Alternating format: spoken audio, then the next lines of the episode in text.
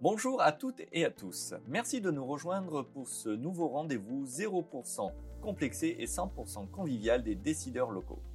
Le concept est très simple, de l'échange, de l'expertise et du café, car tout bon moment commence par un café.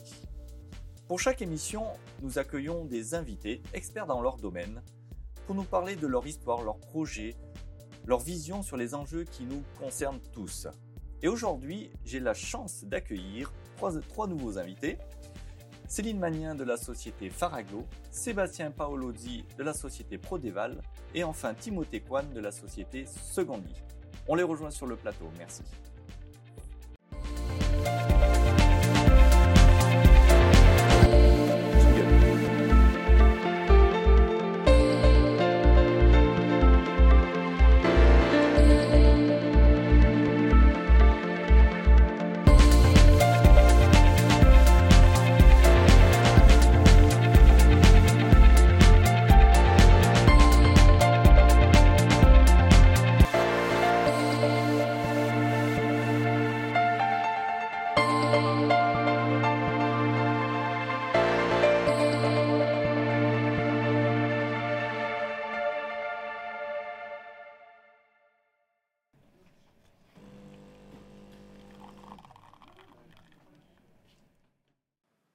Céline, euh, bonjour. Je vais commencer par toi. Euh, Faraglo, ça a été créé en 2014. C'est un groupement d'employeurs en mission temps partagé pour diverses entreprises. C'est aujourd'hui environ 29 salariés. Est-ce que tu peux nous en dire un petit peu plus sur euh, Faraglo et qui tu es? Bah, Je suis Céline, tu l'as dit. J'ai créé donc en 2014 parce que j'étais partie de l'idée qu'il y avait des entreprises qui avaient besoin de compétences de mhm. se soulager, de déléguer en confiance ou de s'entourer d'expertise, mais pas forcément à temps plein. Et ils n'avaient pas forcément la possibilité ou l'envie d'embaucher. Donc mhm. j'ai proposé une prestation de service de mise à disposition de personnel en temps partagé. Et je suis spécialisée sur les fonctions support, donc euh, la communication, les RH, euh, la comptabilité, le dessin industriel, euh, l'administratif, l'administration des ventes, enfin plein de métiers dits tertiaires. Et j'officie, on officie sur le territoire de Valence-Aglo principalement, mais aussi on, on se décline sur Dromardèche. Suivant les demandes. Suivant les demandes, mais on est plutôt euh, territorial. Un peu de recrutement aussi Alors, on a commencé par la mise à disposition de personnel, et puis comme on est constitué en société coopérative d'intérêt collectif, on a des clients qu'on accompagne depuis un certain temps et qui nous ont demandé du recrutement direct. Donc on fait pas mal, euh, maintenant 10 à 15% de notre chiffre d'affaires en recrutement direct pour eux, parce qu'on les connaît bien. Je fais partie des gens qui ont consommé tes, services. Sébastien aussi. Hein, aussi. Premier, deuxième client, je crois, sur des métiers. Timothée. Bonjour. Bonjour. Euh, l'économie circulaire du matelas. Donc la société Secondi. C'est deux sites, une dans le nord à Sainte et une autre en Ardèche à Flaviac, euh, pas très loin euh, d'ici. C'est environ 75 collaborateurs, dont 20 en insertion. Alors, qui, tu es et quelle est ta société? Exactement. Donc, euh, Secondly, c'est une société que j'ai créée avec un, un associé que je ne connaissais pas à l'époque et euh, comment m'est venue euh, l'idée d'aller démanteler des matelas c'est que euh, bah, tu, dors beaucoup ouais, ouais, c'est surtout bah, j'étais en conseil à Paris je faisais des PowerPoint et j'avais surtout envie d'aller créer un créer quelque chose de concret. Et à force de faire des business plans qui tenaient pas la route je j'avais un peu créé, écrit mon cahier des charges, à savoir, je voulais que c'est du sens au niveau environnemental, au niveau social. Je voulais que ce soit un, projet euh, où on puisse euh, gérer plein d'innovations et surtout je voulais des grosses machines parce que les PowerPoint, euh, ça suffisait. Et du coup, à force de creuser comme ça, je suis arrivé sur, sur le recyclage de matelas. Euh, donc en 2012, en fait, il y a les premiers textes de loi qui sont passés, euh, qui obligeaient les metteurs sur le marché de tous les produits d'ameublement. Concrètement, quand vous euh, achetez une table, une chaise et un canapé et un matelas, vous payez une éco-participation. Et ça, c'est lié à ce qu'on appelle la responsabilité élargie des producteurs, qui est une loi qui est, qui est passée en 2012. Et c'est assez récent. Ouais, c'est assez récent et c'est franco-français. C'est euh, calqué sur le, le modèle des, des, des, REP européennes, hein, de déchets électriques, électroniques, etc. Mais euh, la France a été un peu précurseur sur l'ameublement et le matelas en particulier. Et du coup, euh, il y avait 4 millions de matelas qui étaient enfouis avant cette loi. Et aujourd'hui, on a des solutions de recyclage. D'accord. Très bien. Bon, tu auras l'occasion de nous en dire un petit peu plus. Sébastien, bonjour. Bonjour. Alors, Prodeval, ça a été créé en 1990. Ça n'a pas été créé par toi. Par toi, c'est une société qui a plus de 30 ans et tu l'as racheté en 2010. Euh, c'est de l'ingénierie des solutions gaz. Est-ce que tu peux nous en dire un petit peu plus? Bien sûr. Euh, alors, moi, je l'ai repris effectivement en, 2010. Alors, on est dans les solutions gaz renouvelables. Donc là, on a principalement une, une mission. La mission de l'entreprise, c'est vraiment de réduire les émissions de gaz à effet de serre. Donc, euh, tout en, en, favorisant la résilience des territoires. Donc, je m'explique. on est dans le biogaz. Mhm. Donc, le biogaz, c'est un gaz issu des déchets organiques.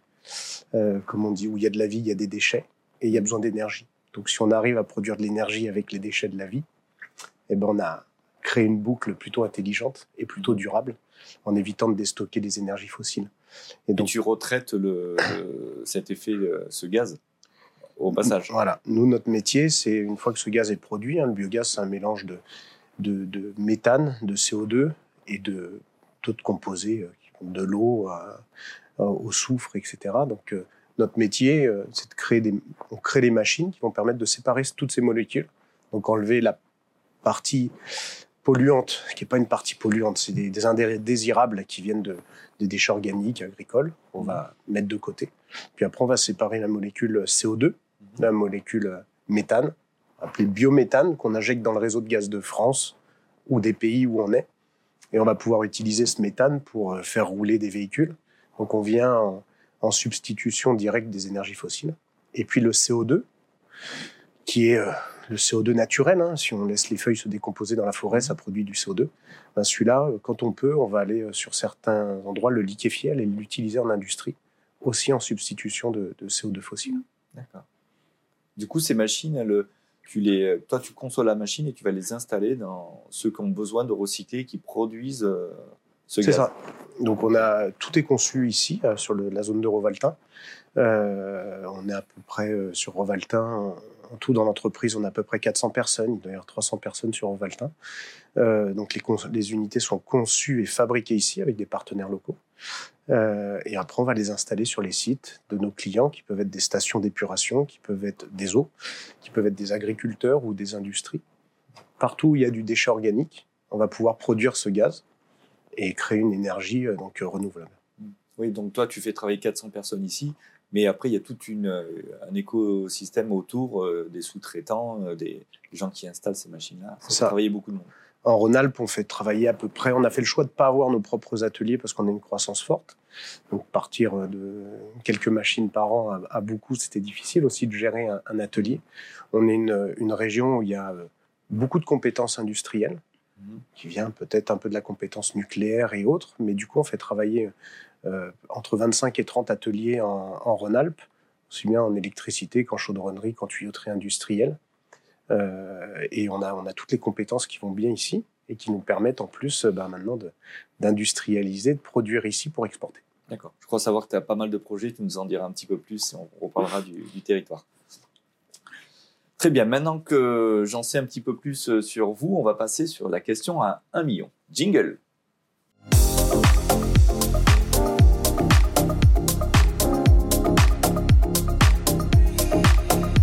Alors, la responsabilité sociale des entreprises, ce fameux mot euh, RSE, est au cœur des stratégies de beaucoup d'entreprises. Il n'y a pas de débat sur euh, l'utilité pour le développement durable et le bien-être au travail. Mais ma question, c'est est-ce que la RSE est une contrainte financière pour vos entreprises? Est-ce que c'est, euh, je, sais que vous le mettez en place, mais euh, est-ce que vous le vivez comme une contrainte ou au contraire, c'est un axe de développement vous? Avant, la question un million, moi je veux savoir. C'est celui qui répond le mieux et gagne un million ou... Ça serait bien pour mon chiffre. T'as pas besoin, toi. Mais non, je vais poser la question euh, dans l'oreillette. On va voir si on trouve un million. je demanderai au régisseur. Un million de vues. C'est mon objectif chiffre d'affaires de 2023. Donc, si tu pouvais me le garantir, ce serait sympa. Merci. Est-ce que ma question est claire? Qui veut, qui veut commencer? Bah, Je vais commencer, peut-être. Euh, nous, dans la, démarche des RSE, on ne se l'est pas posé comme une démarche avec labellisation. Euh, je l'ai plutôt vécu comme un, document, une trame qui me permettait de, de, voir si on était en chemin vers des. se rappeler qu'il y avait certains chapitres, quelque part, certaines thématiques qu'il fallait aborder. Donc, je ne l'ai pas comme une contrainte. Euh, on l'a vraiment intégré dans le mode de gouvernance, le fait des temps mmh. dans le, pas le bien-être au travail, mais le, bien-être des personnes et leur épanouissement professionnel. Euh, c'était un aspect important dans, le développement de l'activité, dans le management par l'empathie. Ça m'a permis de le vivre. Ça m'a plutôt, ça a plutôt été un outil qui m'a conforté euh, dans l'idée que ce que je voulais faire comme projet euh, était en lien avec ce qui se passait dans la société. Et le besoin de lier l'économique, le social, le personnel, l'humain et l'environnement. Et pour toi, c'est un outil de développement pour toi et d'avancer dans un sens, quelque chose qui fait sens pour toi. Oui, on a fait notre, un peu notre diagnostic pour voir les types d'actions qu'on avait déjà menées, là où on en était, pour avoir. On s'inspire en fait. C'était pourtant une source d'inspiration plutôt que de contrainte. Euh, nous, on ne produit pas, on produit du service. Ce sont les personnes, ces 29 salariés qui, qui apportent leurs compétences, leur engagement. Et euh, mmh. voilà. Je veux dire quand même, j'en profite euh, que je trouve fantastique. Comme ça, hop, je le dis, parce que je le pense. Voilà. Et on, voilà, et on accompagne des entreprises. Donc, c'est toute cette démarche qui me semble RSE. On parle RSE, mais moi, je ne l'ai pas tellement rattaché à la RSE, en fait. On a fait notre bilan carbone pour autant. Et, mmh. On, s'y est attelé, mais. T'as pas attendu qu'on mette ce mot à la mode RSE? C'est, Des fois, on a l'impression. Moi, je, je, le vois en tout cas. Je ne suis pas des spécialistes comme vous. Mais effectivement, on met en place des, choses euh, pour le bien-être au travail sans mettre le mot RSE dessus. C'est comme un guide pour, moi. Voilà, c'est comme un guide euh, inspirant. Et puis RSE, je rebondis parce que je suis obligé. obligé. Justement sur la définition de RSE. Et RSE, c'est pas que ou c'est pas bien-être au travail. La responsabilité sociétale, elle, couvre énormément de choses et en plus, effectivement, tu viens de le dire, c'est mis à la mode, mais ça existe depuis la nuit des temps. Je veux dire, prendre euh, prendre soin. Je veux dire, il y a des entreprises, il y a des années, qui, qui créaient euh, des logements pour, les, pour, pour leurs salariés, pour être proches du bureau, qui ont organisé des choses. Aujourd'hui, prendre soin, faire attention à l'environnement, au-delà de l'aspect sociétal, c'est quelqu'un qui prend pas ça dans sa stratégie, aura un vrai problème dans quelques années si elle n'intègre pas aujourd'hui tout de suite les émissions carbone et, et ces choses-là, parce que ça va s'imposer, ça va impacter directement le bilan de la société. Mhm. Donc en fait, il faut bien définir RSE parce que c'est c'est pas juste bien-être. Il y a un rôle social des entreprises dans un système qui doit faire que l'entreprise elle doit être économiquement viable. Parce mmh. qu'on peut faire plein de RSE, mais si elle n'est pas économiquement viable, ça va vite s'arrêter, ça va faire plutôt des désastres. Mmh. Et aussi en créant une valeur ajoutée. Et une valeur ajoutée, c'est pas forcément que économique. Mmh. C'est aussi une valeur ajoutée bah, pour les équipes, pour euh, l'environnement, pour le local. Et c'est ça aussi le, le RSE, c'est-à-dire voilà comme on est capable on pourrait très bien imaginer un modèle Prodéval où euh, on va tout fabriquer euh, à l'étranger pour euh, tout ramener en France, pas te tenir compte des partenaires locaux, se fiche complètement de, de la de l'environnement et de l'impact sur le transport, etc. mais en faisant ça, si j'avais cette politique-là, qui, n'est pas dans mes valeurs, je mettrais quoi qu'il arrive en danger ma société, puisqu'on sait très bien que dans les années à venir, bah, le transport va coûter cher, l'énergie va coûter cher, aller euh, à l'autre bout du monde pour fabriquer des choses. il y a un problème à la fois social et un problème de, suivi de qualité des, matériels. Donc, c'est aussi anticiper sur euh, l'avenir de sa société. Et dans le suivi social aussi, c'est le, recrutement. Euh, on le voit depuis le, Covid, les, salariés veulent du sens et d'aller travailler dans une entreprise qui, qui, va produire ailleurs et venir ici, même de l'ingénierie, tout ce que tu vas concevoir pour recruter, c'est important, tout ce que tu dis. Que localement, tout, tout soit, soit donné là-dessus. Et euh, toi, Seb J'ai mal pensé, oui. Moi, je, je, trouve que effectivement, c'est pas un but en soi, enfin, de, de se dire qu'on est RSE, qu'on fait de la RSE, mais ce que j'ai trouvé intéressant en tant que petite structure, on n'avait pas forcément les moyens de, d'investir, en fait, euh, mmh. tout au départ, mais de pouvoir se l'appliquer dès le départ. Moi, je suis peut-être un peu scolaire, en plus. en tout cas, comme j'aime lire, euh, ça, ça, me fait une sorte de guide qui permettait d'avoir des piliers, de, de repères, pour bien m'occuper de toutes les thématiques, comme j'avais, ça avait du sens pour moi. Surtout. Non, non, mais effectivement, je dis pas, je dis pas que c'est inutile.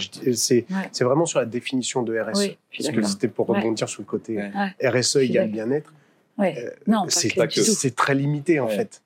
Donc c'est beaucoup plus large que ça. Et ça favorise un développement économique de, la structure et de son. De son et euh, justement, c'est intéressant justement ce que tu dis parce que tu dis euh, vous êtes des spécialistes de la RSE.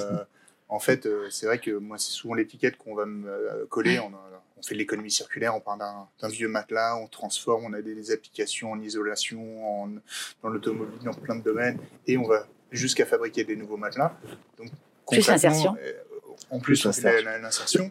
mais euh, ce que j'aime bien, ce que tu disais, c'est euh, c'est surtout une histoire d'homme et de valeur de l'entreprise qui sous-tendent tout ça. moi, je formalise. J'ai pas une politique RSE, j'ai pas un rapport RSE.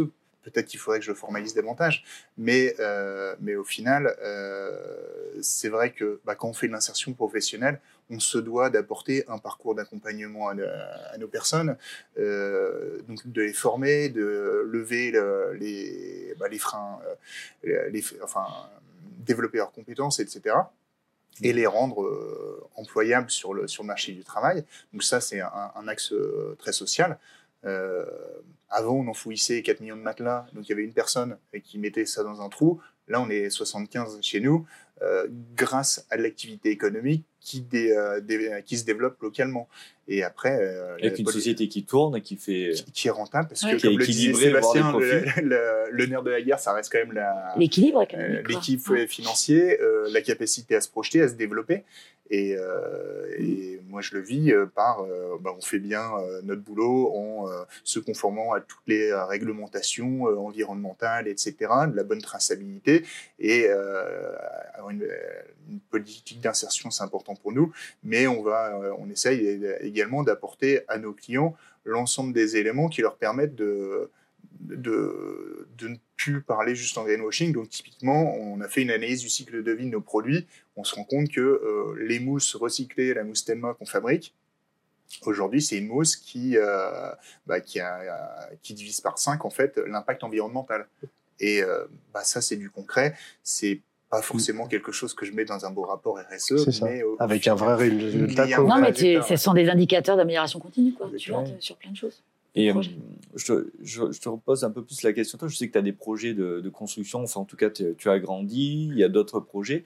Est-ce que c'est une contrainte, euh, euh, parce que sur le, le, côté durable, environnement, est-ce que ça t'impose des choses qui ont des coûts euh, Tu ne vis pas comme une contrainte financière? Où tu trouves des solutions? Euh, Non, parce qu'aujourd'hui, pareil, quelqu'un qui construit un bâtiment aujourd'hui ou qui construit des bureaux, s'il prend pas en compte euh, l'isolation, les performances énergétiques, mais il, va démolir son bâtiment dans 10 ans. Hmm. Donc euh, aujourd'hui, c'est même pas une contrainte, c'est une logique. C'est-à-dire, et on le voit, on le voit aujourd'hui. On n'a jamais autant parlé euh, d'environnement depuis que ça touche le portefeuille. Donc de toute hmm. façon, le, le, signal là-dessus sur l'aspect environnement énergie, n'est pas une contrainte puisque ça impacte tout de suite le bilan des entreprises, mais comme le bilan d'une d'une famille quelqu'un qui n'a pas, pas géré son mode de chauffage ou qui n'a pas pu, parce qu'il y a des gens qui n'ont pas pu aussi financièrement, euh, gérer l'isolation de leur maison, etc., se retrouvent dans des situations d'énergétique précaires. Et c'est un vrai souci. Et ça, ça va arriver aux entreprises. Les entreprises qui ne pensent pas à ça, qui ne gèrent pas ça aujourd'hui, bah, elles, ont déjà pris du retard sur les 10 ans qui arrivent. C'est peu un sujet chez nous, euh, le, le, le, côté consommation énergétique euh, d'un bâtiment. C'est quelque chose qui rentre en compte, mais vraiment vraiment je à la suis super étonné. Moi. Ouais, moi je suis très très surpris. Un investisseur qui se positionne sur un bâtiment, il se positionne sur les, euh, 20 prochaines années. Bah. Et, euh, et, dans 20 ans, c'est essentiel. Donc euh, ça paraît euh, presque évident. La, la, crise d'Ukraine avec la, la, crise énergétique a eu ce fait-là où on, on s'est mis à regarder un petit peu le coût énergétique d'un bâtiment. Mais avant, on le, on le, regardait très peu. Mm parce que l'énergie euh, ne coûte pas si cher que ça. Et, euh, et, et, du coup, bon, ben voilà, aujourd'hui, on touche un peu au portefeuille, donc ça a cet effet-là. donc on trouve des solutions. Donc on va parler un peu de, de, de, de d'un coup de toiture photovoltaïque pour récupérer. Comme toi, dans ton métier, ben, ça y est, on va aller, on va aller chercher euh, cette énergie qui est qui est pas gratuite parce qu'il faut quand même la transformer, mais qui, qui est là et qui coûte moins. Et puis, euh, et puis c'est pour ça tout à l'heure je parlais qu'un peu de mode RSE parce qu'au passage, on, on, englobe ça hein, dans, englobe ça, mais dans ce mot RSE, mais mm. c'est finalement, euh, tu le dis très bien, hein, c'est la contrainte de la contrainte naît l'innovation, et là la contrainte financière, la contrainte de disponibilité du gaz, bah, qui nous pousse à être un peu plus intelligent aussi euh, mm. sur nos consommations. À choisir. non, et puis euh, de, en fait, RSE, c'est aussi faire passer des valeurs. Mm. en tant que que dirigeant, dirigeant. Des convictions, quoi. Voilà, on a des convictions, et puis on, je vous l'ai dit, je l'ai dit, il y a une, mission d'entreprise, c'est aussi faire passer ses valeurs aux équipes. Et, et aujourd'hui, euh, je veux dire, les armes ne montent pas jusqu'au ciel, la planète, c'est un, milieu fini, sauf qu'on imagine qu'on va pouvoir continuer à croître, croître, croître non-stop. Mm. Ben, il y a un moment, euh, si on veut continuer, quand je dis croître, faire évoluer notre niveau de vie, la santé, etc., va falloir le faire d'une manière raisonnée et quand même essayer d'éviter tous les gaspillages qu'on a connus parce que l'énergie n'était pas chère, euh, l'eau était une ressource soi-disant illimitée, Mm. euh, l'atmosphère, il y en a plus que ce qu'on peut pour respirer. Et Mm. aujourd'hui, on est tous en train de se rendre compte que, ouf, bah en fait, tout ça, ce sont que des éléments finis et on va vite avoir des problèmes. Mm. Et que, au-delà de l'aspect financier et économique, c'est aussi la responsabilité de chacun de se dire, euh, bon, même si j'ai beaucoup d'argent, je parle pas de moi, je parle de la personne, bah, c'est pas pour ça que je dois avoir une passoire thermique et euh, balancer euh, plein de pétrole à l'atmosphère. Parce que parce que euh, non mais parce que c'est Ouais. une catastrophe. Et, et aujourd'hui il faut absolument que, que, que les gens prennent conscience de ça. Je suis pas je suis pas du tout un écolo parce que j'ai mes je rentrerai pas dans les débats politiques je vais éviter ça. Mm. mais j'ai mes convictions vraiment personnelles euh, et, ce sont des vraies valeurs et faire passer ça à ces équipes c'est aussi important parce que Il y a- il y a un besoin d'alignement. Euh, le dirigeant a besoin Mm. d'être aligné avec ses valeurs parce qu'on est bon Ouais. quand on est aligné avec ses valeurs. ça Et, euh, et on ne fait pas euh, une politique RSE pour faire plaisir aux équipes, on le fait aussi parce que c'est aligné avec euh, notre envie euh, d'avancer dans cette direction-là. Et ça, c'est euh, une bonne remarque parce que c'est souvent la, la, si on doit parler de contraintes, on a, Mm. tu parles de contraintes parce qu'on a plus l'impression que certaines entreprises dire bon bah je vais faire Je vais une faire politique RSE. RSE parce que ça fera venir les gens. Mm. Euh, une marque ça- ça, employeur. ça, c'est mort dans bah, l'œuf. Il y, a- il y a- il y a un côté faux cul dans ce cas-là. Enfin, c'est, euh, Et c'est on mort dans parce l'œuf parce qu'on- que ça sera mal ouais, fait. bah, parce que euh, Mais souvent, nous- on l'incarne pas. Le dirigeant Mm. doit incarner justement ses valeurs et, Mm. euh, et, et sa volonté de, de. Mais souvent, quand on discute avec les entreprises, euh, comme vous, vous avez, euh, vous n'avez pas attendu d'être écolo ou- pour faire parce que ça, c'est- ça, ça vous paraît évident. Il y a plein d'entreprises qui font plein de choses, et puis quand on leur parle de RSE parce que c'est à la mode, ils se disent oula, il va falloir que je fasse un dossier, il va falloir que. Mais si on regarde déjà, ils font déjà plein de choses qui, qui le sont. Ouais. Sans, c'est pour ça que c'est un bien grand mot. Euh, et euh, on a parlé un petit peu emploi, recrutement. Céline, tu as, tu as l'habitude de recruter. Est-ce que c'est important pour toi dans le recrutement? euh, d'avoir une, euh, pour les entreprises pour qui tu recrutes ou toi pour les, les personnes que tu recrutes pour les mettre dans les entreprises qu'il y ait une démarche euh, RSE Au sein de Faraglo ou dans Ouais. les structures euh, euh, clientes? Les deux Les deux dans, le- Bah, dans alors le moi, je recrutement me, définis pas comme ayant une démarche RSE, même si on a fait un diagnostic Ouais. parce que c'était le guide, euh, voilà, l'inspirant d'amélioration continue. Ou, euh, un guide pour moi parce que c'était le début, je créais l'entreprise, donc je savais pas en Mhm. fait. Euh, si j'étais dans le chemin, si j'avais déjà des choses que j'avais mises en place, euh, le fait qu'on soit en cycle, nous, on a une- en fait, depuis 9 ans, on a construit une identité peut-être à force. Euh, en lien avec la RSE, en tout cas, euh, une identité, le fait d'avoir un statut en société coopérative, ce qui fait que la structure m'appartient pas, qu'elle appartient à toutes les parties prenantes, qu'il y a déjà une transparence, euh, l'égalité de traitement. Le... il y a quand même des valeurs qui sont qu'on essaie de vivre en tout cas, euh, Mhm. qu'on affiche d'une certaine façon, qu'on rend lisible par le par notre gouvernance, par les statuts. Euh, et c'est vrai que j'en parle au recrutement beaucoup euh, de, de ce qu'on veut faire en fait dans cette structure-là, de alors de la qualité de vie au travail dans le sens où on choisit un temps partiel ou un temps plein dans différentes structures. Donc pour les personnes, c'est aussi un choix de vie, de pouvoir avoir des compétences, une autonomie et un engagement qui est possible même si on a un temps partiel dans une entreprise. Mhm. Et ça, les entreprises, elles ne le savaient pas forcément parce qu'il y a très peu de recrutement hors temps plein. Mhm. Et en général, c'est euh, la femme a ses enfants un mercredi, alors que c'est pas du tout que les femmes, c'est pas du tout que pour des enfants en bas âge que les gens choisissent de travailler à temps partiel. Mhm. Et, et cet aspect-là, j'en parle beaucoup.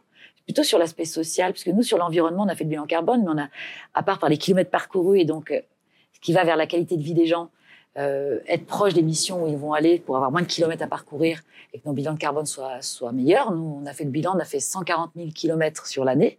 C'est notre axe de progression.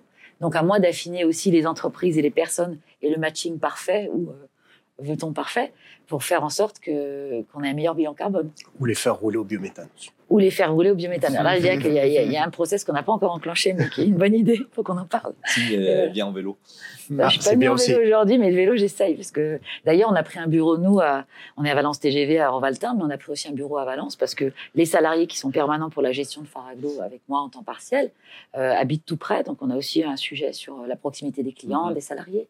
On essaye, on fait pas toujours, mais c'est l'intention d'aller vers ce chemin. C'est plutôt une opportunité et c'est une demande de, des entreprises et des, des salariés Oui, qui pense. recrutent. Donc Oui, oui. Ça va, tout, tout ça va dans le bon sens et c'est pas vécu comme une contrainte financière forcément. C'en est une, c'est un des critères supplémentaires à rajouter quand on, veut faire matcher la mission avec l'entreprise. C'en est une. Mais ça fait partie des, des des salariés, autant que des miens. Donc, comme tu dis, c'est incarné. Et moi, c'est mon souhait aussi. Donc, mm. je me l'applique, c'est tout. Et je trouve qu'on arrive de l'extérieur dans une entreprise, finalement, on a l'opportunité d'insuffler un autre élan. Et c'est euh, si euh, dans tes équipes, tu as des gens qui sont porteurs de valeur, bah, ça permet aussi d'avoir une dynamique et euh, insuffler ce, je pense que quand on incarne, qu'on fait des projets, moi je suis en cycle, c'était un choix. Personne ne savait ce que c'était, il a fallu expliquer. Groupement d'employeurs, personne ne savait ce que c'était. Le temps partagé, c'était assez peu, peu connu. Maintenant, c'est beaucoup plus répandu. C'est un peu comme les soucis de l'environnement, tout le monde en parle aujourd'hui. Temps partagé, cette façon de travailler sur plusieurs projets, c'est plus abordé aujourd'hui. En tout cas, c'est plus reconnu ou connu. Même pour des salariés, d'avoir la mmh. possibilité d'avoir un CDI et travailler sur plusieurs projets. C'est vrai qu'à l'époque, euh, c'était pas le cas. Et quand ils arrivent dans les entreprises, tout ce qu'on construit au sein de Faraglo, on espère au, au, sein de la SIC avec 174 sociétaires, euh, et s'aimer un petit peu de ce qu'on essaie de construire dans notre petit laboratoire. Voilà. Et à travers les salariés, c'est ces personnes qui, euh, qui font aussi connaître. Bon. Merci de m'avoir fait part de, de, votre vision sur ce sujet. On va voir si vous êtes inspiré sur d'autres thèmes. Non, attends, parce que qui a gagné le million ah Oui, qui a gagné le million Parce que moi, j'ai mon chiffre d'affaires en jeu. C'est on m'a pas encore dit. Je pense qu'Alexis n'a pas encore trouvé les, les 1 million, mais il, va nous tenir au courant. On envoie le jingle?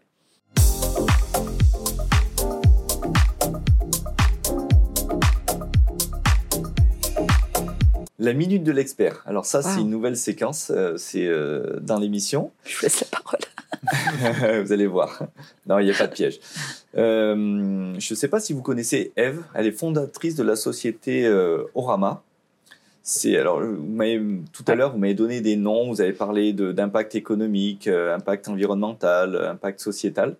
Et Eve a une société qui va nous, nous, parler, qui permet de scorer tout projet immobilier. On l'écoute.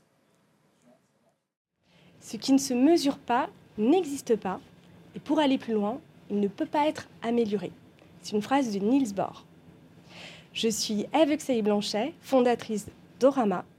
Orama, c'est la première plateforme dédiée à l'évaluation de l'immobilier durable. Orama permet de scorer tout programme immobilier au travers de trois grands piliers pour pouvoir en révéler les impacts positifs. Le premier pilier, c'est l'intérêt économique, l'impact économique. Le deuxième, c'est l'impact environnemental et le troisième pilier, c'est l'impact social et sociétal. Tout immeuble, qu'il s'agisse d'un immeuble neuf, ancien ou même ancien rénové, peut passer au travers d'un scoring qui est composé de plus de 100 critères et qui permet ainsi de révéler les impacts positifs de l'actif immobilier. Orama existe depuis 2020. Nous avons scoré aujourd'hui plus de 200 programmes partout en France, à la fois au sein de métropoles de droit commun, mais également au sein de villes intermédiaires.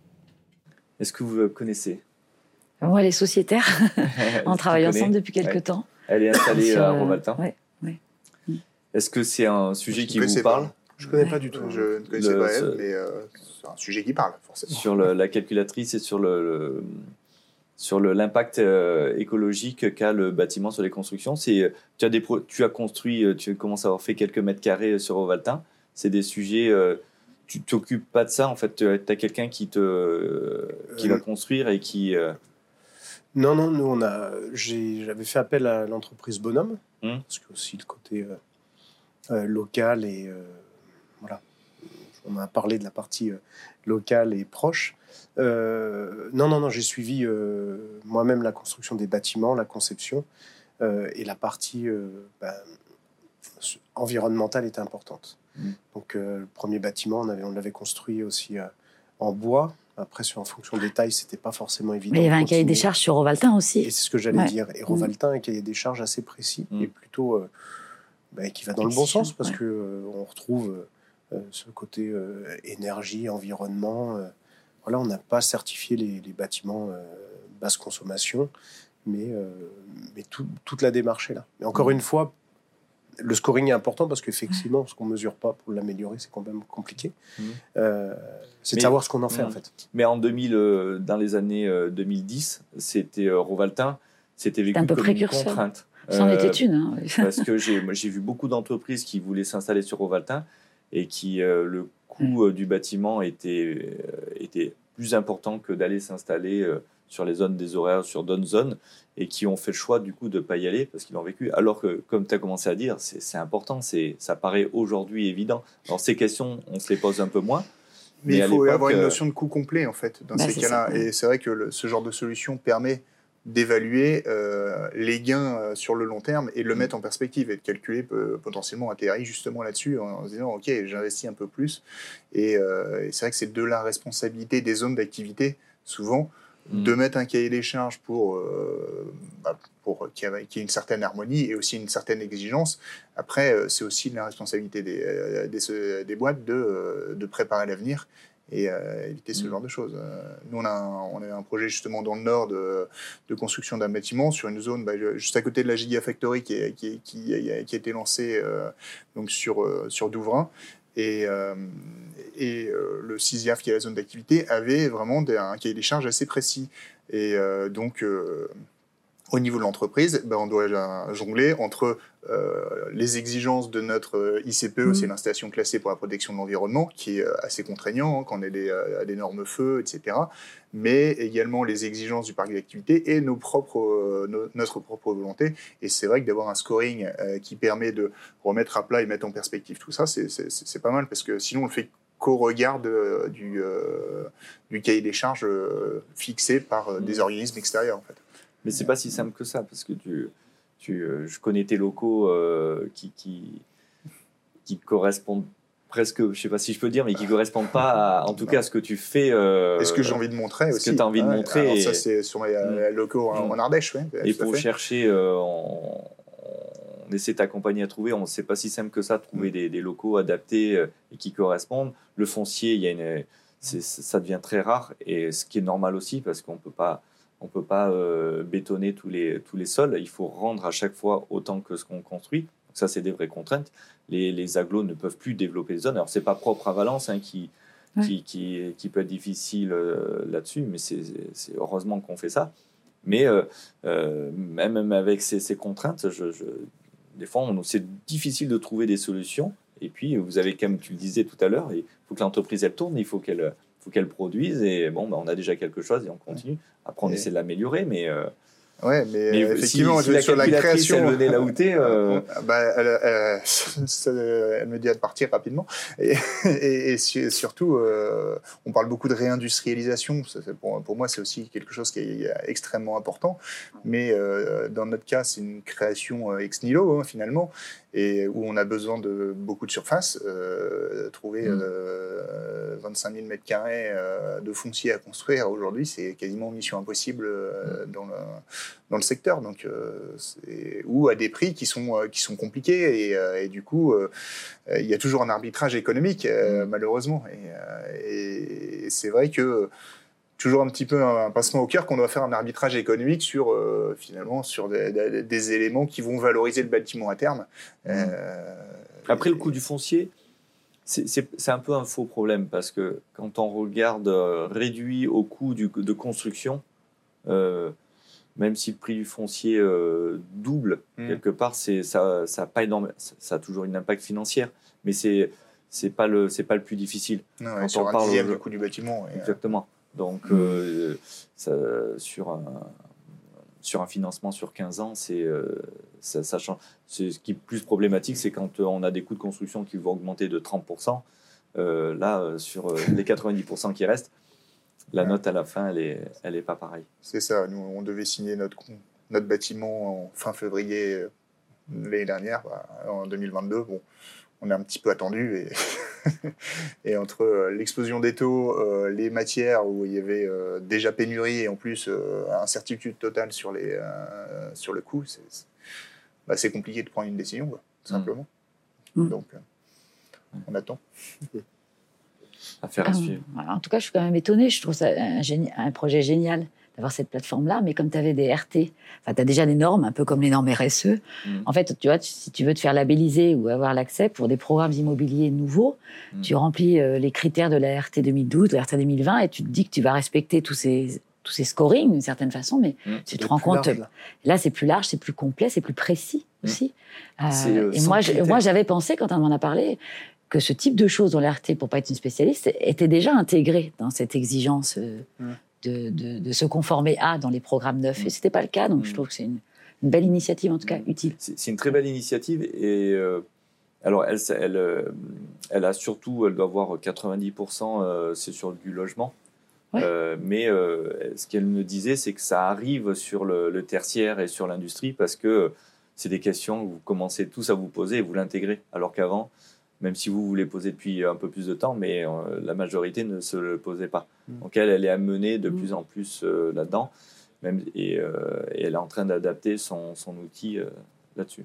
Et, et c'est la possibilité, euh, justement, tu pourrais évoquer les RT et autres euh, réglementations, de passer d'un domaine de la contrainte à l'opportunité. quoi. Ouais. De-. D'identifier les opportunités, euh, soit d'améliorer le, le bâtiment, soit justement d'un retour. euh, Et de prendre des coûts globales, et donc de construire peut-être plus petit ou, ou ailleurs ou un peu plus loin si, euh, pour respecter ces normes. les conditions de vie. Parce que ce que tu disais sur Ouais. Valentin aussi, Ouais. parce qu'on parle souvent de contraintes, mais Mm. si on est contrainte RT, plutôt euh, contrainte énergétique, Ouais. j'aimerais bien poser aujourd'hui la question à ceux qui se sont dit il y a 10 ans c'est trop cher de construire là-bas, Ouais. s'ils n'ont pas perdu ce qu'ils ont économisé en une année. Ouais. Et, euh, mais après, si on va voir Mm. au Valentin aussi, pour le coup, euh, moi ce qui me faisait peut-être un peu râler au début, parce que c'est vrai qu'on se dit mince, il faut plus d'espace vert là-dessus, il y a ça à faire, il y a un peu plus de contraintes au niveau du cahier des Assez charges. de parking, tout Mais, ça. euh, euh, ça c'est ouais, un autre sujet. Mais euh, on pourra en parler. Mais, Non. euh, mais, mais pour le coup, c'est vrai que c'est une zone industrielle qui est agréable. Mm. Quand la co- le côté où on est, c'est Mm. vert, il y a des espaces verts, on respire. Et, ça, c'est ça, c'est vraiment, euh, c'est vraiment plaisant qu'on a l'impression. de- C'est innovant, hein, parce que Ouais. c'était pas vu comme utile. C'est Ouais. ça. Mm. Vois Et, et aujourd'hui, je pense que bah, globalement, si on pose la question aux gens sur la zone, je pense qu'on a Ouais. plus- plus- plusieurs qui sont contents d'être sur cette zone. Ouais. Ah oui, bien sûr, c'est une zone, euh, c'est une zone fabuleuse. euh, Et en plus de... Et au départ, c'était extrêmement critiqué. Mais tu, ouais, C'est vrai. oui, oui. Mais t'es le, je pense qu'en plus, tu es, le client parfait, entre guillemets, de, de cette zone. C'est, tu corresponds complètement à- au développement de la zone. Non, mais Céline, elle voulait pas au début que je vienne sur la zone. si, si, je suis bâtie pour Ah, que tu viennes. Non, C'est non, balance ton une projet, c'est ça une Je me suis battue pour faire le premier Elle va- bâtiment. elle va Elle boire challengé, café. en fait. Ouais, je vais voir, c'est Elle de la tisane, c'est pour me euh, calmer. si, on est, c'est en partie grâce à Céline. C'était une Je suis battue. plaisanterie. Très bien, maintenant, on va revenir sur une séquence que vous connaissez. Pris la main dans la tasse.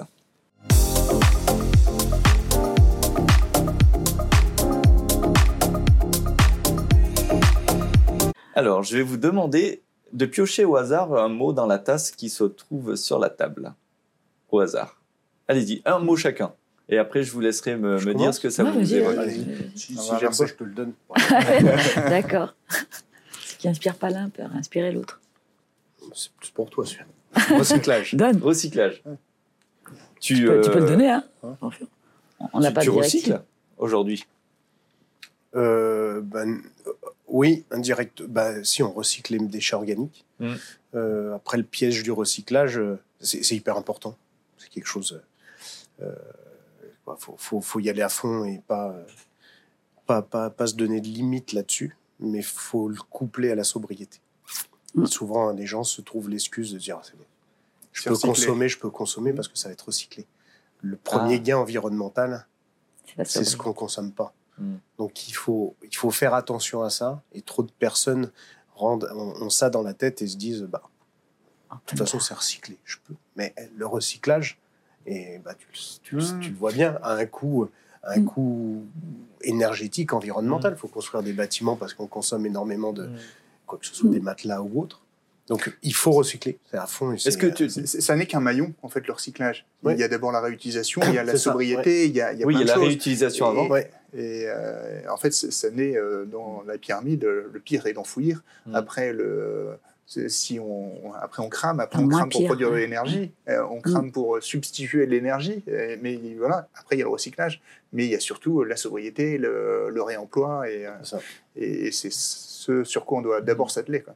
Tu arrives dans, dans la conception de tes machines à utiliser des, euh, des matières recyclables ou tu fais attention que ça soit recyclable derrière Est-ce que c'est déjà un sujet euh, Euh, nous, qui est là? c'est depuis 30 ans sujet. que tu fais des machines, euh, il y, a- il y a certaines machines que, que tu as dû récupérer. En fait, alors c'est un sujet, mais en fait, nos machines, elles sont conçues principalement, mais parce qu'on est sur des gaz en pression, il n'existe pas aujourd'hui d'autres vraiment solutions en pression auxquelles on travaille. On est sur de, sur de l'acier, d'acier de l'inox, mmh. donc par définition recyclable. Mais avant de l'imaginer recyclable, c'est plutôt de se dire comment on le fait durer le plus longtemps possible. La machine. J'allais parler de longévité. c'est ça. longévité et donc euh, nos, machines aujourd'hui, euh, et ça fait partie du rôle, on est dans notre secteur d'activité, euh, la société qui a investi énormément en maintenance et en service mhm. pour faire durer les, les, machines le plus longtemps possible. Elle dure combien de temps? Bah, Aujourd'hui, il y a un défaut parce qu'on dit elle dure 15 ans parce que en fait, le contrat d'achat, on est sur des systèmes d'énergie nouvelle avec une obligation d'achat qui sont des contrats de 15 ans.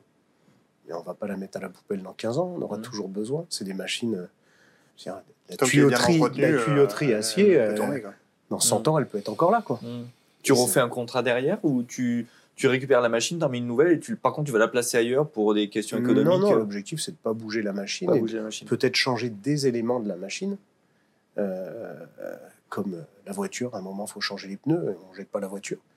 Euh, ben, nous, ça va être ça, on va changer quelques éléments, mais de les faire durer le plus longtemps possible. Et dans les éléments qu'on récupère, que ce soit des filtres ou autres, plutôt que de les, les jeter, ou ben, c'est essayer de les régénérer d'abord. Donc il y a, y a des, des, des, solutions et des choses qui se développent. On régénère les filtres, on les a pas jetés, on les a pas recyclés dans le sens, euh, mais on les réutilise. Mmh.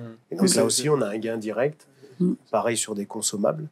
Et donc c'est tout un travail, euh, c'est tout un travail qui, a encore une marge de progression énorme. Tes clients euh, te, posent ces questions du, euh, recyclage. Moi, ici, on est quand on s'est installé, j'ai la société Cima qui nous a travaillé sur l'aménagement, sur les fauteuils.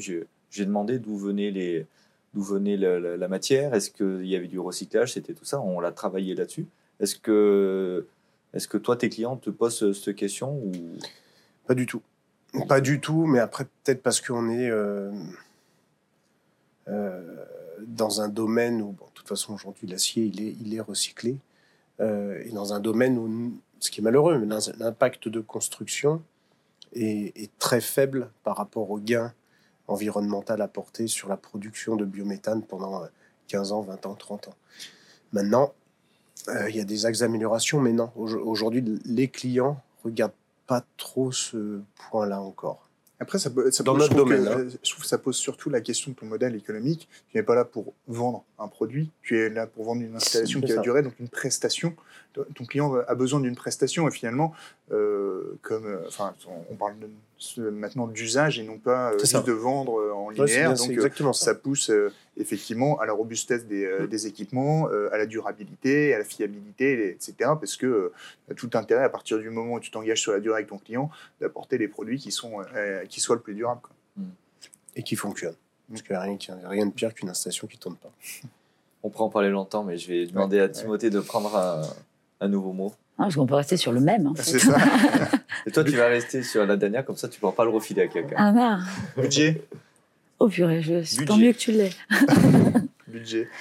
Euh, euh, de, de la contrainte n'est l'innovation. De la. Euh, quand. bah, oui, il y a toujours des arbitrages hein, à, mm. faire. On, on, a plein de projets, on a plein d'idées, on a plein d'envie d'améliorer euh, dans tous les sens. Mm. Euh, après, il faut choisir ses combats. Euh, à la rigueur, on n'est pas parfait partout. Et, à un moment, il faut, faut, se poser et se dire, OK, c'est l'opportunité du budget, justement, c'est qu'est-ce qui, fait l'essence de mon métier, qu'est-ce qui, est vital pour le développement de la société et, et que tout, tout en ayant euh, la, grille de lecture euh, environnementale et, euh, sociétale mmh. dans la notion de budget aussi, quoi, pour gérer ses priorités. Et si on sort un peu du sujet, on parle, on parle beaucoup de, RSE, mais le budget, le financement aujourd'hui, c'est, mais, les dirigeants m'en parlent beaucoup, c'est un, un, vrai sujet. c'est ton sentiment là-dessus? Tu, le sentiment, c'est que euh, sortie de Covid, il y a eu euh, énormément de dispositifs euh, mmh. avec de l'argent quasi gratuit et l'État, pour le coup, a joué son rôle hein, et a financé beaucoup de projets. il y a une, je pense, de plus en plus la compréhension de, de, la nécessité de réindustrialiser, donc euh, cibler euh, les industriels, les, certains secteurs, dont euh, l'économie circulaire, donc apporter des financements là-dessus. Après, avec la hausse des taux et, et finalement l'État aussi n'a pas un budget illimité, là il y, a une il y, a quand même une vraie restriction qui est en train de, de s'opérer. Donc c'est un peu la fin de l'argent gratuit là-dessus. Mais tu as trouvé des solutions pour continuer dans ce sens que euh, tu veux développer Ouais, des solutions, on en trouve toujours. Après, c'est un, un, combat et ça, demande beaucoup de temps. Enfin, c'est le euh, sujet d'un entrepreneur. Euh, ah ouais, c'est fou ce que ça mobilise comme énergie et ressources pour, mm. pour aller chercher ces financements. Et donc, il y a de la redistribution. Il y a beaucoup de redistribution en France. Mais, donc, on paye beaucoup d'impôts, des charges dans tous les sens. Et à côté, on peut accéder à plein de financements. Mais de temps en temps, on a envie de dire Ok, juste laissez-nous tranquille, on va avancer. Laissez-nous travailler. laissez-nous travailler. On paye un peu moins, mais on touche un peu moins. Comme ça, au final, l'équation sera la même. Mais, euh, mais bon, après, c'est le, jeu, on s'adapte, on est là pour ça. Il faudra un indicateur d'efficacité de, de reversement. Mm. Entre 10 euh, euros collectés, combien on en reverse. C'est ça. On va demander à Eve de nous faire une, ça. une calculatrice. et, je pense qu'il y a des axes d'amélioration énormes. Ouais, ouais je pense. Céline, à toi. J'ai vu que tu regardais un peu tes Pas du tout. de toute façon, j'ai pas mes lunettes. Enjeux sociaux. Ah, Enjeux sociaux. Euh, à quel niveau? Au niveau de l'entreprise? Qu'est-ce que ça t'évoque? Très rapidement. Très rapidement Non, euh, rapidement. Euh, je connais une salariée, une collaboratrice qui me dit que je suis pas super synthétique dans certains cas. qu'est-ce qui te vient, qu'est-ce qui te vient à l'esprit? Euh, les enjeux sociaux, c'est le dialogue. Ce qui me vient, c'est le dialogue social. ce qui me vient par rapport à ma structure, parce que nous, pour parler euh, recyclage ou budget, société de service, on n'est pas dans le même sujet d'investissement. Mm. On investit dans la ressource humaine, de cette mm. façon. Euh, on est locataire de notre bâtiment. Sur les enjeux sociaux, c'est, en tout cas à mon niveau, c'est l'enjeu de dialogue, comme on est en partagé. c'est de, de, pouvoir être à l'écoute humainement des personnes, des clients autant que des salariés, que je ne vois pas tous les jours. Donc mm. c'est cet accompagnement, là. L'enjeu sociaux, au niveau de la société, je dirais qu'on a un enrichissement des plus riches et un appauvrissement des plus pauvres. Donc, euh, peut-être qu'on parlera projet, euh, d'autres projets. Nous, on a un projet en lien avec le social et l'économique qu'on voudrait relier. Mhm. Donc, ça m'évoque ce projet-là que j'ai en tête, en tout cas au niveau des enjeux. De, servir aussi la société à travers euh, le fait de faire vivre et d'embaucher des personnes, d'accompagner des entreprises. C'est mhm. l'enjeu sociétal de, vie des gens. Tu as, à peu près 29 salariés, hein, je crois. oui. C'est eux, c'est euh, qu'est-ce que en rapport avec ça, avec ces enjeux sociaux, comment comment ils le vivent Est-ce que tout, euh, est-ce que toi tu as pris des dispositifs? Je sais que tu fais très attention à, à tes filles, parce que je sais que tu n'as pas beaucoup. Il y a des hommes, il y a des hommes. Dans les chefs d'entreprise, il y a encore beaucoup d'hommes, beaucoup plus que de femmes. Dans tes salariés, je parle. Les salariés, oui. que quatre hommes, oui, c'est vrai. Est-ce que c'est euh, ça Est-ce que est-ce qu'il y a des enjeux qui sont, qui sont prioritaires? Est-ce qu'il y a des, il faut mettre en place des choses? Est-ce que ça avance dans le bon sens? Après, moi, enjeux sociaux, je le vois au niveau sociétal plus qu'au mm. niveau de ma structure. Donc, je trouve ça super large. Je trouve ça un peu difficile de répondre en quelques minutes parce que ça serait un sujet de débat euh, mm. de soirée, presque. Tu vois, donc euh, c'est difficile pour moi de, répondre là-dessus. Ce que je perçois, moi, pour Faraglo, c'est que euh, l'enjeu social, c'est de leur donner de quoi vivre, d'être bien, correctement rémunérés pour, pour le mm. travail que les personnes font, que veiller à, la progression et à l'épanouissement. cet équilibre-là, il est social aussi, mais il est surtout humaniste, d'une certaine façon. Donc, je le, vois plus comme humaniste en ce qui me concerne que social. Voilà.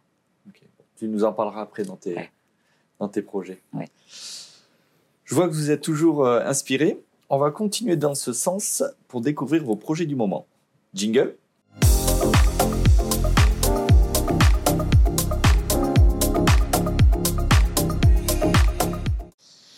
Alors maintenant, est-ce que vous pouvez nous parler de vos projets du moment, de l'année? Quels sont vos actus? Qui est-ce qui a envie de commencer? Vous avez, Je sais que vous avez plein de projets. Moi, j'ai commencé Allez. Allez. Euh, bah, lors de la présentation, j'expliquais effectivement que j'étais dans l'économie circulaire des matelas. Donc, euh, la première étape, c'est démanteler des matelas. Mhm. Maintenant, ça fait euh, plus de 5 ans qu'on fait beaucoup de R&D pour recycler des, des, mousses polyuréthane.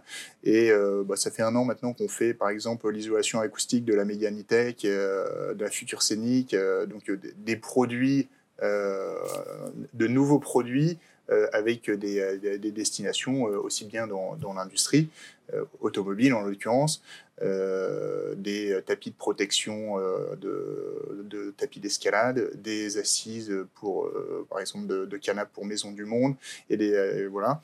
Et ça, c'est, on est passé en version vraiment industrielle l'an dernier. Aujourd'hui, c'est, c'est le, projet, c'est de confirmer ce, ce lancement et de réussir à, vraiment le, le développer. Parce, que ça, ça va pas s'arrêter. Ça, va pas s'arrêter, mais ça a une inertie énorme. En fait, ça fait ah cinq ans qu'on développe ça. Ça fait vraiment un an qu'on est en, en mode industriel. Mais euh, voilà, euh, développer un, véhicule pour, euh, Renault, bah, c'est énormément de, travail en amont où il faut tout valider. Et, par contre, une fois qu'on est lancé, bah, on a 50 ans de visibilité et une, des, des, vraies perspectives de, chiffres. Donc ça, c'est le premier enjeu, c'est vraiment là, c'est réussir à, franchir ce, cap de de, l'industrialisation du, recyclage des mousses. Et le deuxième, euh, deuxième gros projet phare, c'est euh, qui me tient beaucoup à cœur aussi, c'est de, euh, de lancer une gamme de, de, matelas 100%. Alors ça fait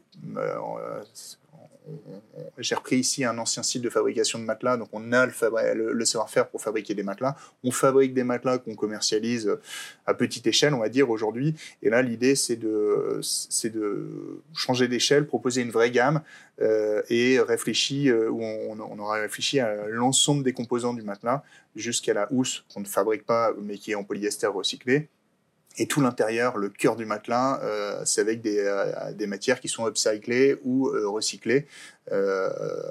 Et, et, et l'enjeu est justement pas de faire de la réutilisation à bon compte, mais de requalifier techniquement l'ensemble des mousses. Donc on est très vigilant justement sur la qualification, sur l'aspect sanitaire et également sur l'évaluation environnementale de, de, de, ces produits. Donc c'est les, les, deux gros projets phares qui permettent de boucler en fait le euh, produire sous ta marque ou Alors ouais, ce serait produire sous, euh, sous, notre marque ou euh, pour, pour des distributeurs engagés qui veulent, alors par exemple avec, avec la Camif, qui est un distributeur engagé, on a sorti le matelas Timothée.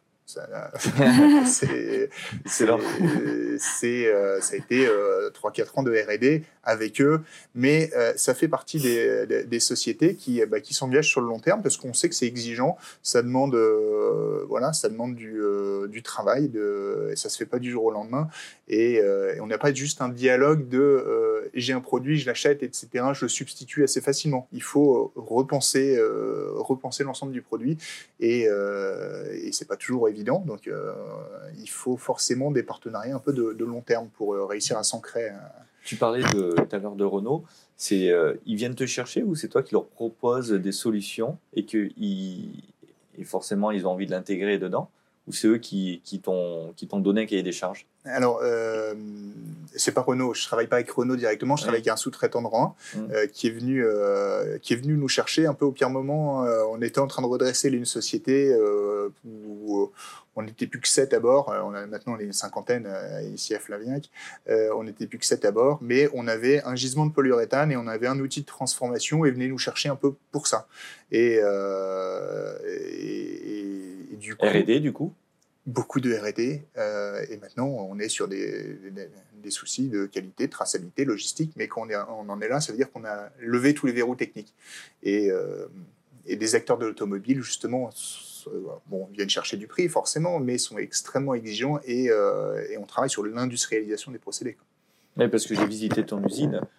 Euh, l'industrialisation, enfin, c'est pas des machines qui font tout ça. C'est, j'ai vu beaucoup d'humains qui.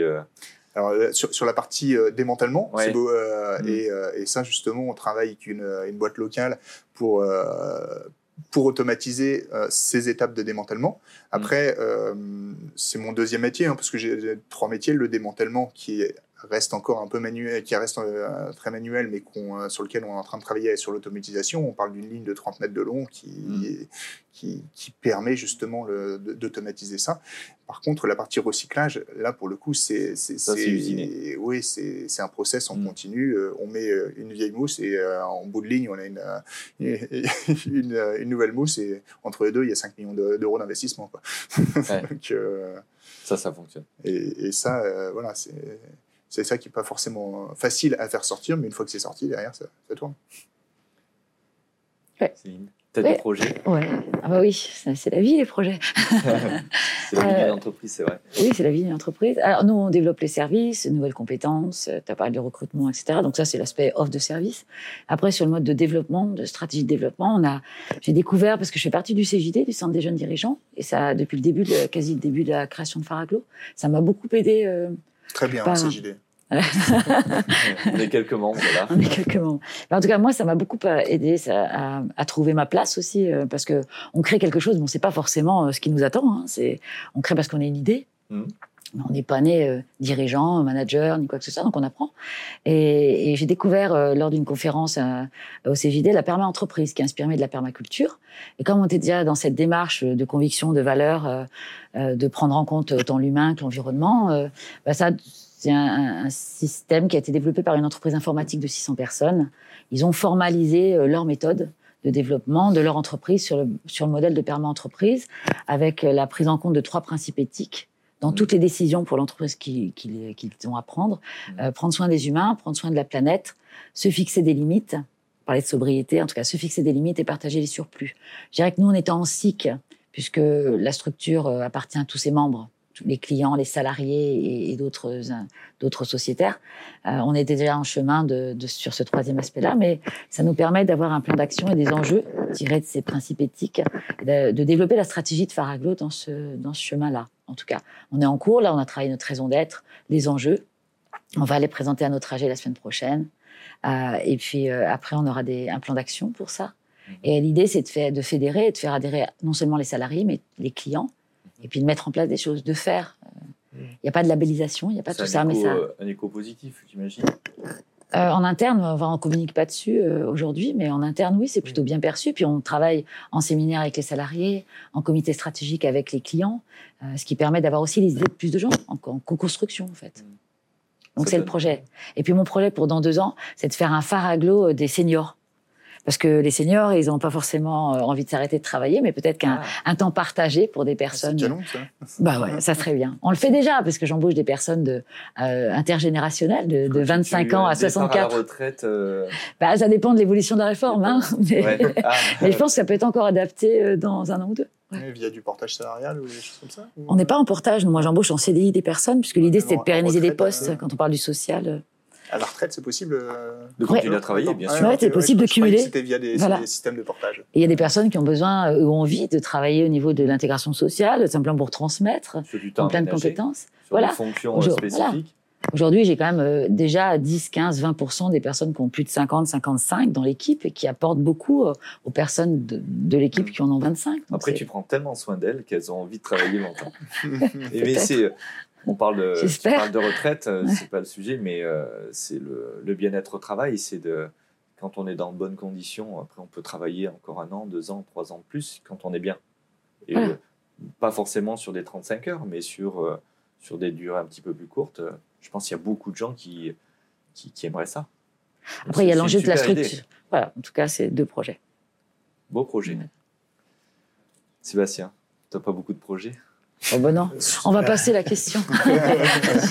Il y en a quelques-uns, mais un qui me tient à cœur particulièrement, qui a vu le jour cette année, euh, qui n'est pas, euh, pas, euh, centré pro-déval et au contraire qui répond à énormément de sujets RSE, si bien économie locale, partenariat d'entreprises, réduction des émissions de gaz à effet de serre,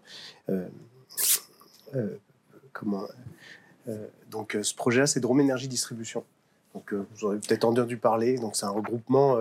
en gros, c'était comment mettre en lien nos clients qui produisent du biométhane, mhm. donc une énergie locale. En France, il n'y a quand même pas beaucoup de, de gaz qu'on sait produire. Donc en général, on a plutôt tendance à, à l'importer. Mhm. Donc on a des clients ici dans la Drôme qui produisent du gaz made in Drôme, donc du biogaz. Et euh, l'idée, c'était comment le rendre disponible à tout le monde, comment le démocratiser, comment le mettre en place et comment venir substituer au plus rapidement les énergies fossiles. Et donc, euh, bah, grâce à quelques entrepreneurs euh, locaux motivés, là, comme euh, Groupe Cheval, le Bertolami, euh, Transport Martin, et aussi la SEM Valère, Mhm. on a créé un groupement d'entreprises, quoi, une société avec plusieurs associés, pour développer un réseau de stations. Donc, un station de stations euh, biométhane qui distribue là, à trois points euh, sur euh, euh, euh, ce biométhane. Donc, ça, ça a été mis en place encore. euh, et la dernière euh, doit ouvrir euh, dans, dans pas longtemps, et permet en fait de distribuer ce biométhane Mhm. produit localement Mhm. à partir de déchets. Donc on a des, soit la station d'épuration de Valence, soit des méthaniseurs agricoles qui utilisent les déchets agricoles, les déchets agroalimentaires du coin, parce qu'il y en a beaucoup quand on travaille là-dedans. Et donc, Donc là, c'est deux sites, deux, deux endroits aujourd'hui? il y en a deux, il y a le troisième, euh, à l'entrée euh, du siège du groupe Cheval qui va être euh, quoi de, proche de, de, de- de la piscine Diabolo. Ouais. Le troisième va être là, il y en a une autre dans la zone de Roman, et puis euh, l'autre qui est à côté de, Et ceux qui de euh, Mer- le ceux qui Merlin. rechercher, chercher ce gaz, ils l'utilisent comment? Bah, Aujourd'hui, C'est euh, qui? Ce sont les entreprises de transport, C'est d'abord ces entreprises qui, parce que c'est l'histoire de la poule et l'œuf, c'est de se dire, bah, Ouais. euh, s'il n'y a pas de station, je mets pas de camion au gaz. Ouais. Et s'il n'y a pas de camion au gaz, je mets pas de station. Et ben là, Ouais. ces entrepreneurs-là, on dit, ben, feu, nous, on va avoir un besoin. On a compris qu'il y a un sujet de réduction de gaz à effet de serre, euh, de réduction des émissions, euh, qu'il va falloir euh, euh, s'investir dans multi-énergie. Donc on y va, on investit dans le réseau de distribution, et en plus, on va mettre des véhicules. Donc à la fois Revalère qui va mettre des bennes d'ordures de collecte ordures ménagères, Mhm. il y a la Strada qui met les bus, il y a l'entreprise Cheval, il y a le euh, transport Martin, Bertolami, donc euh, des bus, des camions qui vont rouler au Mhm. gaz, qui permettent d'initier, euh, d'amorcer la pompe, si je peux le dire comme Ouais. ça. Mais ce sont surtout des stations qui sont disponibles à tous. Donc en fait, euh, là, n'importe qui, moi je suis venu en, en roulant biogaz, hein, donc on peut aller faire le plein là-bas, euh, payer par carte, euh, il faut juste euh, acheter une voiture euh, gaz, et ça permet d'utiliser un gaz qui est produit localement, puisque c'est des, euh, des, des- des agriculteurs locaux Mhm. qui produisent ce gaz. On est dans le circuit court. On On est dans le circuit encore, euh, court et dans la réduction directe de gaz à- d'émissions de gaz à effet de serre. Ce projet, pour moi, n'est pas totalement terminé. Il me reste plus qu'à boucler la boucle, puisque le biométhane est produit, injecté dans le réseau et utilisé localement. Mhm. Il reste le CO2, qui pour l'instant part à l'atmosphère, mais parce que c'est le CO2, cycle naturel du carbone. Et on va installer dans pas longtemps euh, une installation qui va permettre de le liquéfier, d'aller l'utiliser dans des industries locales. Et en plus aussi de produire à côté l'électricité pour alimenter nos installations. Donc en gros, l'énergie qui sortira de ces sites, qui est utilisée localement, est une énergie totalement décarbonée, puisqu'on enlève le CO2, on enlève tout, on le réutilise, qui n'utilise pas d'énergie du réseau. Mhm. Donc Autonome. parfois, elle est peut-être nucléaire, mais elle est parfois aussi charbon, parfois autre, Mhm. et donc qui l'utilise, euh, est donc autonome, et toute l'énergie qui sort de ces sites, c'est une énergie positive, excédentaire.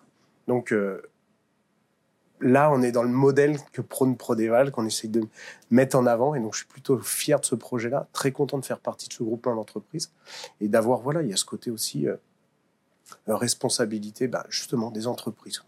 On y va, on se met ensemble, on crée ce réseau, on va l'initier, on y croit, et derrière, on va nous suivre. Des sociétés vont venir, vont prendre ce, ce biométhane parce que parce qu'il y en a besoin et parce que parce qu'on va réduire tout de suite nos, nos émissions de gaz à effet de serre. C'est Là, une vous- preuve de concept énorme. euh, Enfin, c'est une preuve de concept finalement que vous êtes ça. en train de faire pour essayer euh, derrière et euh, rendre euh, local finalement une solution que, euh, qui est faite en Drôme, mais C'est exactement euh, ça. de- demain euh, en Italie, en Espagne ou Eh ben, ailleurs. vous c'est comme ça que je le définis. C'est. Du coup, vous commencez inter- ici sur le Rhône-Alpes et après l'idée c'est d'aller le. C'est internationalisé parce qu'on a Ah créé des filiales internationales, une économie locale. C'est-à-dire comment on multiplie ce modèle local à tous les endroits de la planète parce qu'on trouve du, du biogaz à plein plein d'endroits, hein, que ce soit dans les centres d'enfouissement, les stations d'épuration, et surtout dans des pays où il y a besoin d'énergie. Et avec ce biogaz, on peut produire de l'électricité, produire du CO2 pour l'industrie, produire euh, du carburant. Et écoute, des rapports avec les constructeurs de véhicules Est-ce qu'il y a des partenaires, des rapprochements qui se font? Parce que c'est aussi la mise à disposition pour les connaît personnes Renault, individuelles. donc, euh, Non, les sous-traitants de Non, parce Renault. qu'en fait, les, euh, et j'ai rien contre les. les- Non, non, mais est-ce qu'il y a- des démarches? Non, parce qu'en fait, c'est pas eux qui choisissent.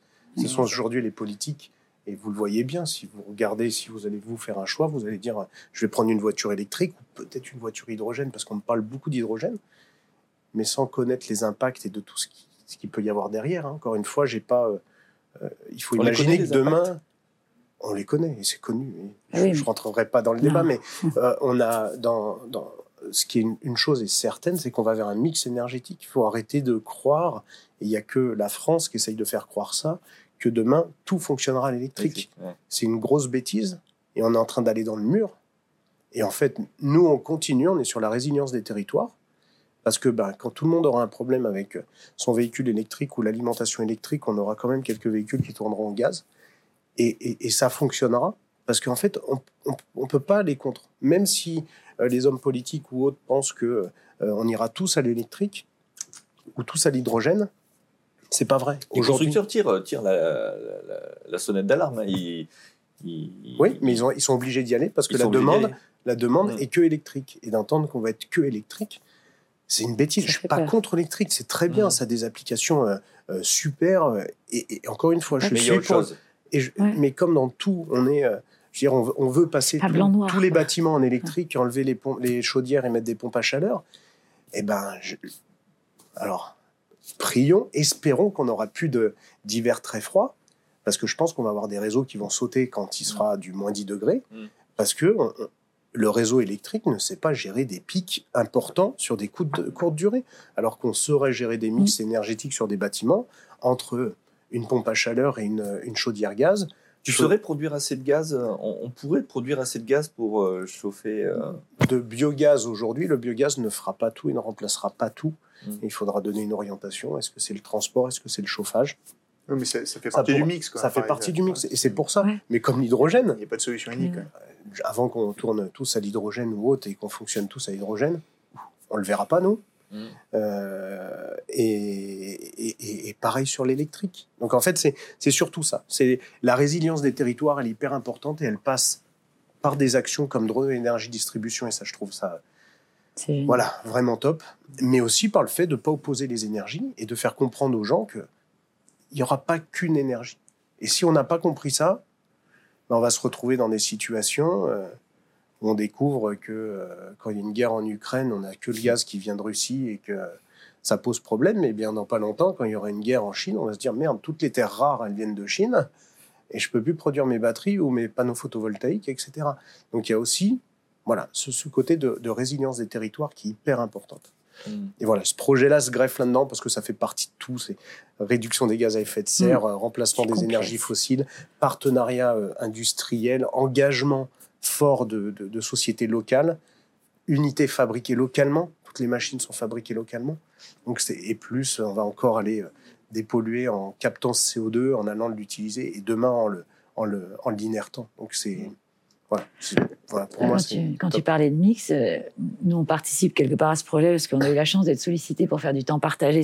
Mais travailler sur ce type de projet pour faire la com en temps partagé. Euh, on travaille avec plein d'entreprises différentes, elles sont toutes bien, mais c'est ce mix de, choses, euh, entreprises industrielles avec lesquelles on travaille, d'entreprises innovantes par leur concept, des entreprises sociales comme les Restos du Cœur avec lesquelles on travaille.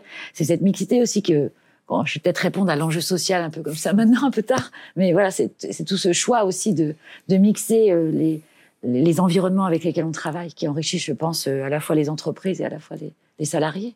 Et ce qui crée du sens au travail, quoi? Parce que d'une certaine manière, tu ne travailles pas pour une boîte, mais tu travailles pour, un, projet. voilà. mais elle travaille aussi pour des entreprises, parce qu'à chaque fois, il y a du sens. Et puis peut-être qu'on attire ce qu'il nous faut. Donc, de, dans les sociétaires, on a de plus en plus d'entreprises qui, voilà, qui donnent du sens à, leur métier.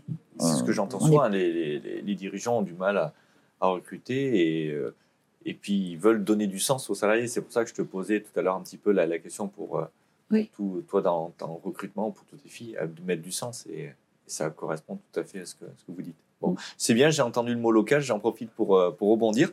Maintenant, je voudrais savoir pourquoi vous avez investi ici plutôt qu'ailleurs. Jingle?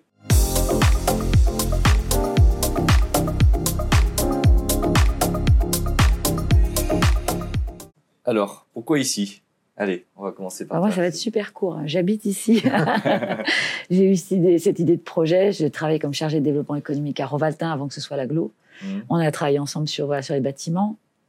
Et en fait, j'avais perçu que les entreprises locales avaient ces besoins de temps partiel durable, mais sur des répondu. compétences un peu spécifiques. Donc, j'ai monté ce projet-là parce que j'étais euh, familialement implantée ici. Tu as répondu à un besoin. J'ai répondu à mon besoin Et tu es bien ici? et je suis bien ici. Voilà. Voilà.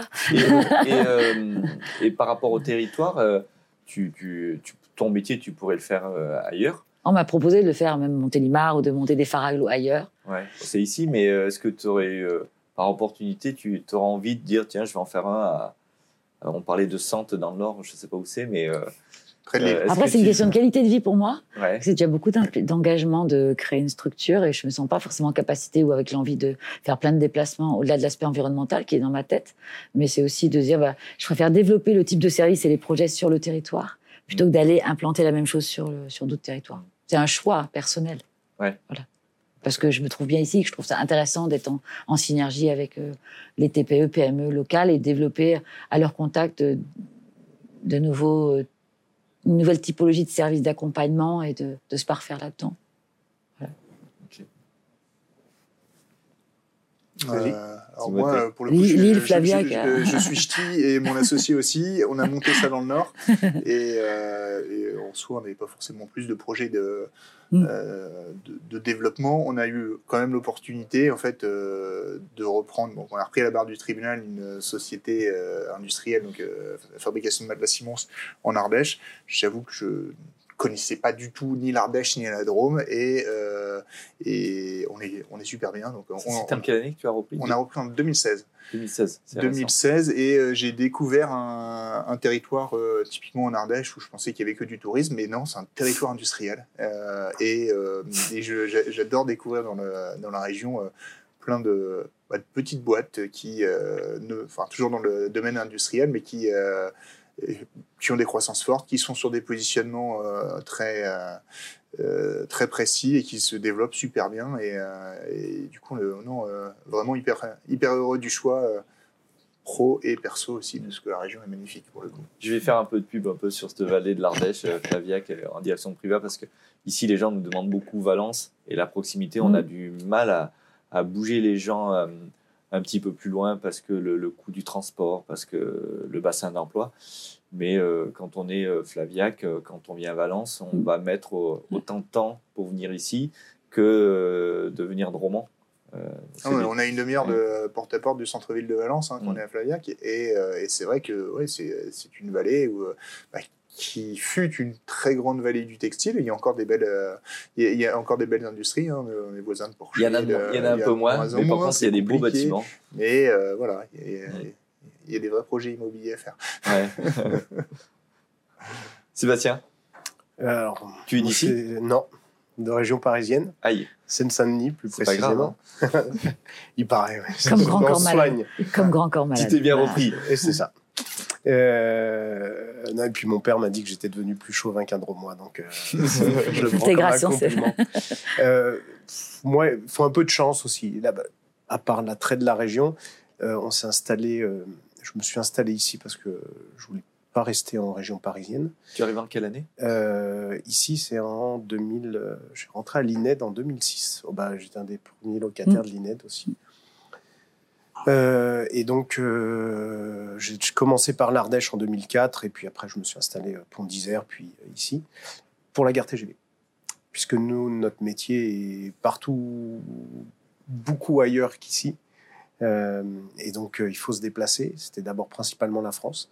Et la gare TGV, on est quand même sur un nœud euh, ferroviaire qui est, qui est loin d'être inintéressant, euh, qui peut nous amener je veux dire, facilement euh, en Bretagne, à Bruxelles, à Barcelone, euh, à Paris, euh, euh, en Allemagne. Donc il y a vraiment des connexions super intéressantes. Pour travailler, c'est quand même mieux le train. Mm. Euh, et Paris donc- va vite, Paris va très vite. Pour Ah oui. faire, euh, Oui, faire oui. une réunion, euh, deux heures. euh, E- Exactement. Donc, euh, donc ça, c'est vraiment, vraiment pratique. Et puis, on s'est installé sur Rovaltin parce que, bah, aussi, pour, on est Mm. ici dans un habitat très diffus, donc euh, d'où le problème des places de parking à, à. Rovaltin. Mais il y a quand même pas mal de, de- de- de collaborateurs qui travaillent sur euh, Romans ou Valence qui peuvent venir en train.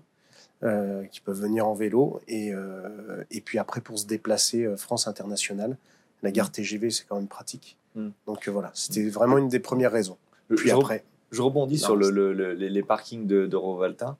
Euh, ah, rebondis pas, non mais rebondis pas. si, parce qu'effectivement, il y en a moins, mais euh, les entreprises s'adaptent, les salariés s'adaptent. Tu parlais qu'ils viennent en vélo, ils viennent en transport en commun, et ben parce que ils ont du mal à se garer. Mais c'est quoi Moi, je suis pas d'accord là-dessus. Il, il aurait peut-être pas forcément fait.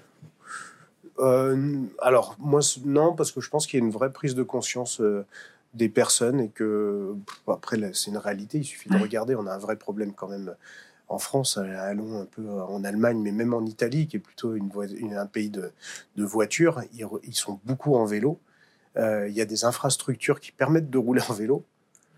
Nous, on ne peut pas dire que ce soit le cas. Bah, l'accès à Rovaltin, notamment. Donc, l'accès à Rovaltin, il y a tout un, c'est une vraie catastrophe. Qui est une catastrophe. Même si on veut aller, aller chercher un hôtel à Rovaltin, il y en a un. Si vous voulez prendre l'autre qui est de l'autre côté de la, de la voie rapide, c'est juste l'horreur. Il faut appeler un taxi pour faire 2 mm. km.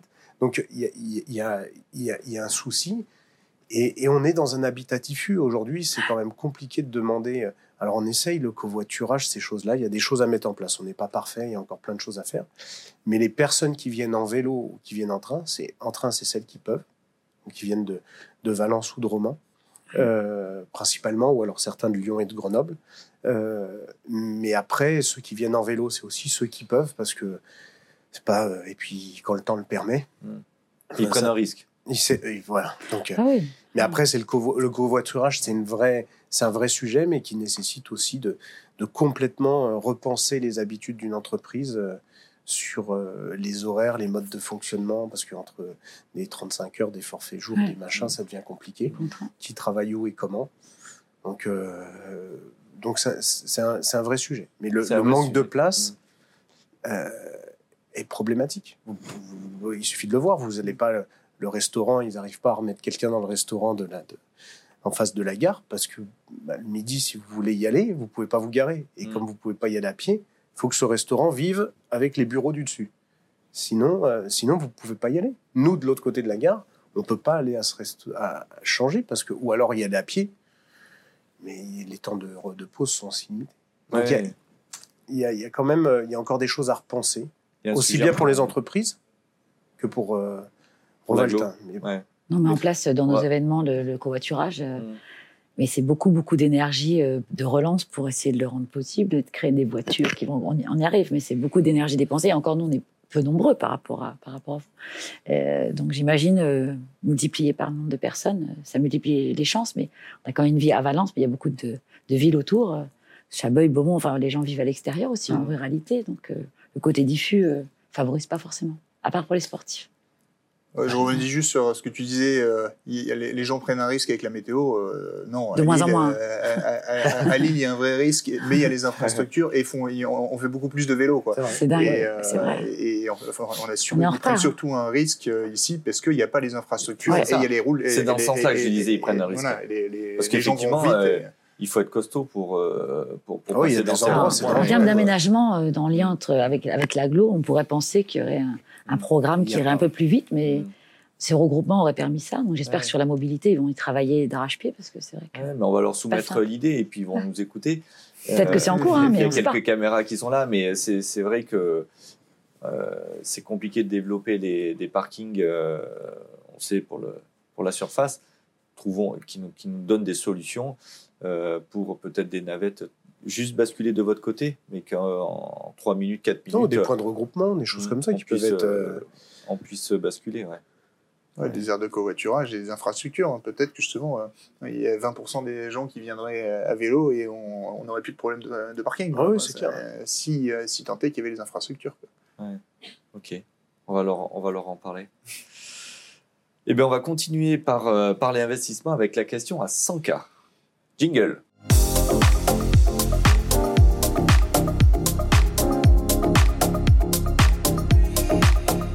Si vous aviez 100K pour créer une start-up, pour répondre à une problématique que vous avez dans vos, euh, dans vos métiers ou, de, ou alors quelque chose qui vous anime, euh, qu'est-ce que ça serait? Est-ce que vous créez ou alors peut-être vous connaissez une, une start-up et que vous dites tiens, si je les avais, je, je l'aiderais? Je vais répondre, puis après, ils vont vouloir faire la même. Alors, comme ça, je les, les emmène avec prends. moi. Vas-y, on va te piquer l'idée. Vas-y, on va te piquer l'idée. Non, Vous avez- mais non. euh, vous avez évoqué un paquet d'idées depuis. euh, depuis- En fait, on travaille. euh, c'est- pas une start-up, mais on peut considérer que ce serait une start-up euh, RSE, Mhm. si on est dans le thème. Puisqu'en fait, on a un projet initié par des réseaux d'entreprises, Réseau Entreprendre Dromardèche, CPME, CCI, Mhm. Qui porte un projet qui a ses prémices, euh, mais qui attend des entreprises qui voudraient euh, participer à ça, qui veut créer un collectif d'entreprises inspiré d'une structure qui est un fonds de dotation qui a été créé à Lyon par le laboratoire Mérieux. Et, euh, et sa vocation, c'est d'avoir un collectif d'entreprises engagées pour arriver en appui d'associations locales Mhm. qui agissent pour les personnes dans la précarité. Donc euh, je resterai très général parce qu'en fait, je ne peux pas vous donner des projets, mais par exemple, ils agissent euh, au niveau des jeunes qui sortent de, de l'ASE après 18 ans qui n'ont pas de solution, euh, sur des personnes sans... Eux, ils agissent principalement sur le logement. Mais quand Mhm. on prend les personnes en précarité, il y a plein de sujets à traiter, mais le logement fait partie en fait partie. Et donc, ils permettent à des entreprises de se regrouper au sein du fonds de dotation, comme une association, mettre de l'argent, de faire des dons de congés payés, et servir des appels à projets et arriver en appui là où il y a des trous dans la raquette, euh, parce qu'il y a l'État, le département et d'autres d'autres collectivités qui agissent pour le social, qui arrivent en appui des associations qui ont une action sur le territoire pour les personnes en précarité. Et là, on recherche aujourd'hui des entreprises qui voudraient devenir des membres fondateurs et des membres pour euh, lancer ce projet-là, D'accord. social et économique. Ça a du sens. En tout cas, ça me plaît beaucoup. Enfin, et euh, aux autres réseaux aussi. Allez, 100K, Voilà. c'est parti. Donc 100K, c'est ce qu'il nous faut bien. Euh, on- moi, la question à 100K, euh, on parlait du recyclage tout à l'heure. Ouais. Euh, si j'ai 100K à mettre, ce serait justement sur la réutilisation. Réutilisation, reconditionnement, euh, upcycling, un peu euh, tout ce qu'on veut. Aujourd'hui, on pousse de plus en plus à, à se resservir des matières. Mhm. Et euh, avant de venir les recycler, on peut les réutiliser. Mhm. Mais euh, ça demande du boulot. euh, il faut être structuré. Il faut, euh, voilà, faut, faut réussir à, à apporter toutes les garanties qui vont bien. Et, euh, et, et aujourd'hui, il y a encore beaucoup de boulot là-dessus. Et je suis sûr que c'est des voies de valorisation. On est de plus en plus euh, incité hein, à aller euh, sur des, euh, des, sites type Vintage, Vintage ou, des, euh, ou de, de la seconde main. Euh, maintenant, il- je pense qu'on peut aller encore plus vite encore plus fort parce que tous les produits n'ont pas été adressés. Recyclage. Non, justement. Réemploi. Réutilisation. Réemploi. réemploi et euh, recyclage, bien évidemment, il, il faut le faire Mm. parce que tout n'est pas euh, réemployable, mais le réemploi euh, nécessite quand même du travail euh, et euh, réussir à structurer, industrialiser ce travail-là. Ok. Sébastien. Moi, je voudrais créer une société de recyclage des matelas. Associe-toi. Il faudra plus que 100K. Non, euh, plus. non, moi, ça serait complètement. euh, pas- je ne fais pas le lien avec la société, mais plutôt des envies personnelles et toujours axées. Et Là, il y a quelques initiatives qui se créent autour. euh, Ça serait vraiment autour de la biodiversité.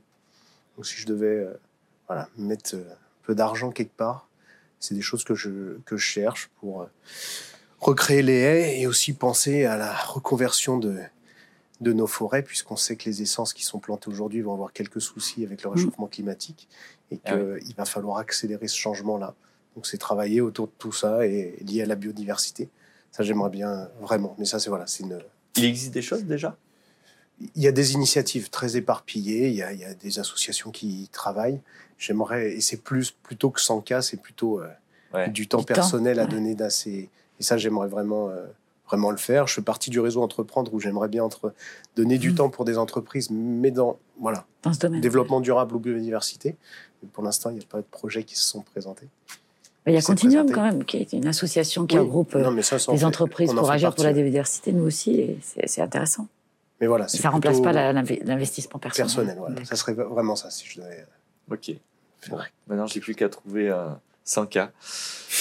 Mais maintenant, pour l'heure, je vais vous demander de balancer des, des invités. Jingle